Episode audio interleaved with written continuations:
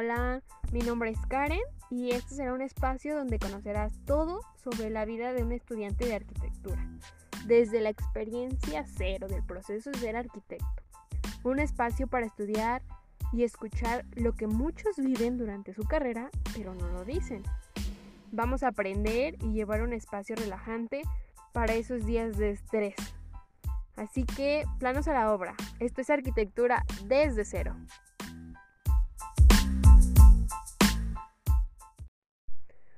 Hola a todos, les doy la bienvenida a este primer capítulo o capítulo cero de ¿Quién soy yo?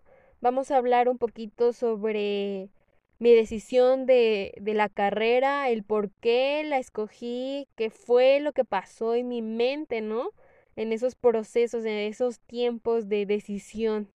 Entonces, pues voy a empezar presentándome. Soy Karen. Estoy estudiando arquitectura en la Universidad de la UAM Toluca. Soy potra de corazón. Eh, y pues sí, o sea, estoy cursando el segundo año de la carrera. Igual puede ser que no sea mucho o ni que vaya a la mitad, ¿verdad?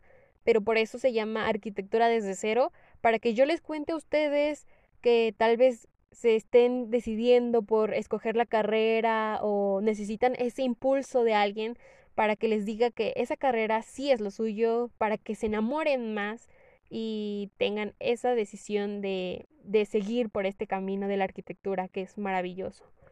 Mm, así que, pues les voy a contar, ¿no? Mi experiencia. ¿Cómo fue que decidí la carrera? Todo va desde la preparatoria, desde el último año de preparatoria, cuando te, te empiezan a, a, preguntar de qué es lo que vas a hacer, ¿no? ¿Qué vas a hacer en tu vida? ¿Qué, qué es lo que quieres ser? Entonces yo en ese, en, en ese momento pensaba en ser eh, dermatóloga o nutrióloga. Sí, lo sé, me van a decir, ¿qué onda Karen? ¿Por qué te fuiste de extremo a extremo? Carreras totalmente distintas. Y pues sí, yo también me sorprendo hasta la fecha y digo, wow, ¿no? ¿Quién iba a pensar, ¿no? ¿Quién iba a decir que lo mío sí era arquitectura? Entonces, ese momento que yo me cuestioné muchísimo el si esa era mi si eso era lo que yo quería dedicarme en las vacaciones de ese periodo fui a... Y fui a Puebla y me quedé enamorada y fascinada de su arquitectura contemporánea. Fue ahí donde me di cuenta que tal vez lo mío o mi camino era para algo creativo. Me puse a investigar universidades, me puse a investigar eh, planes de estudio, eh, facultades, todo, todo, todo. Y al final me llamó muchísimo la atención de arquitectura. Obviamente yo ya había escuchado hablar de arquitectura y de diseño y pues en mi mente decía, ah, arquitectura, ¿no? Crear casas y así, pero no, no, no. Ya a la fecha, con mis dos años de experiencia, mucho o poco, lo que sea, arquitectura no se queda ahí, es muchísimo más grande, hay muchas ramas después de estudiar la carrera en donde te puedes enfocar. No solo es construir por construir, no solo es construir casas, porque yo creo que es como lo mucho que, o la frasecita que a muchos de nosotros nos hacen cuando te preguntan, ¿y qué estoy estudiando, no? Ah, pues arquitectura. Y te dicen, ah, entonces ya tengo con quién ir a planear mi casa, ¿no? O quién haga mi casa. Así que no, no se queden con eso, no, no es solo hacer casas, ni edificios, ni, ni eso, es algo más extenso y poco a poco lo vas a ir descubriendo. Y igual poco a poco vas a ir descubriendo qué es lo tuyo, porque no solo, no solo te quedas en las construcciones, te quedas en el diseño, en, de estructura, de forma, de diseño, no solo es crear un espacio habitable, hay muchísimo más allá. También aquí se abre un gran signo de interrogación porque hay muchas personas antes de decidir o que por su mente aquí les aparezca la palabra, ¿no? Arquitectura. Se cuestionan mucho el si es necesario saber dibujar o tener una creatividad así despampanante, ¿no?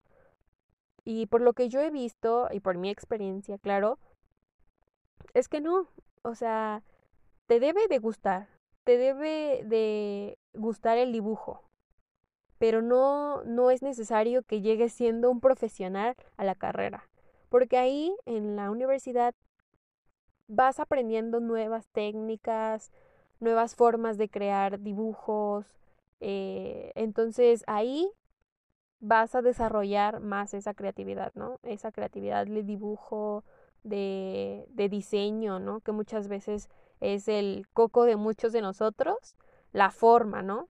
De las estructuras, de, de la composición. Pero pues sí, o sea, e, ese es el camino. Esos cinco años son para que tú cometas errores y, y experimentes con formas totalmente diferentes, ¿no? Totalmente locas, podría decir, ¿no?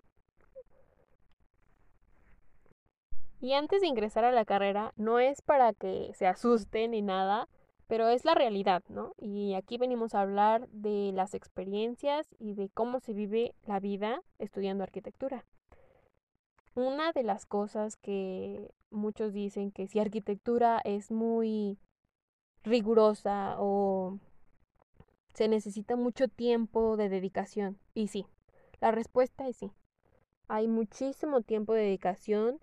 Tienes que, a veces, en mi caso, yo dejaba de hacer cosas con mi familia o cancelaba planes y ellos luego se iban. Yo me quedaba en mi casa terminando trabajos, proyectos para entregas que eran dentro de dos días, pero que tenía que avanzar porque también tenía otras clases, ¿no? Otras materias donde me dejaban tareas de día a día y tenía que cumplir. Esto es muchísima dedicación y no es como para tomarlo de prisionero. No, es si te apasiona la carrera, lo vas a disfrutar. Vas a disfrutar muchísimo esas noches de desvelo, de no dormir, de ni siquiera pegar tantito el ojo y así como estás, arreglarte e irte a la universidad y dar el todo, 110%, 120% de ti para aguantar todo el día y estar ahí en las clases. Tratar de poner atención a pesar de que no hayas dormido.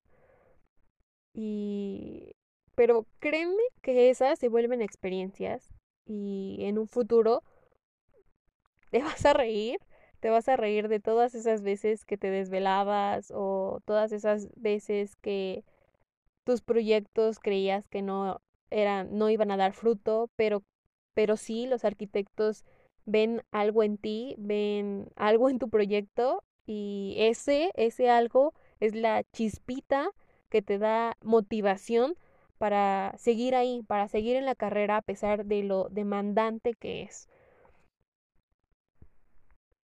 Y como muchos dicen, ¿no? Después de la tormenta sale el sol. Y así es. A veces va a haber días de desvelos o yo no les voy a negar, he llorado, en tan solo mis dos añitos de universidad sí he llorado, no sé cuántas veces, pero después de esas lágrimas vienen lágrimas de felicidad porque tu proyecto o lo, tu trabajo está bien. La dedicación que le invertiste, el tiempo que no pasaste con tu familia, las citas canceladas o irte a tomar un café con tus amigos y después de todo siempre hay una recompensa. Y eso es lo que creo que nos debería de motivar todos los días y cada vez que entregamos un proyecto.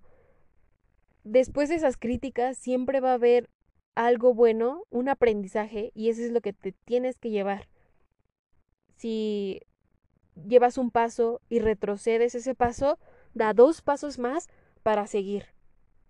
Ese aprendizaje que te llevas de esas críticas es mucho más valioso que de una crítica que te digan que tu trabajo está bien, que tu trabajo está perfecto.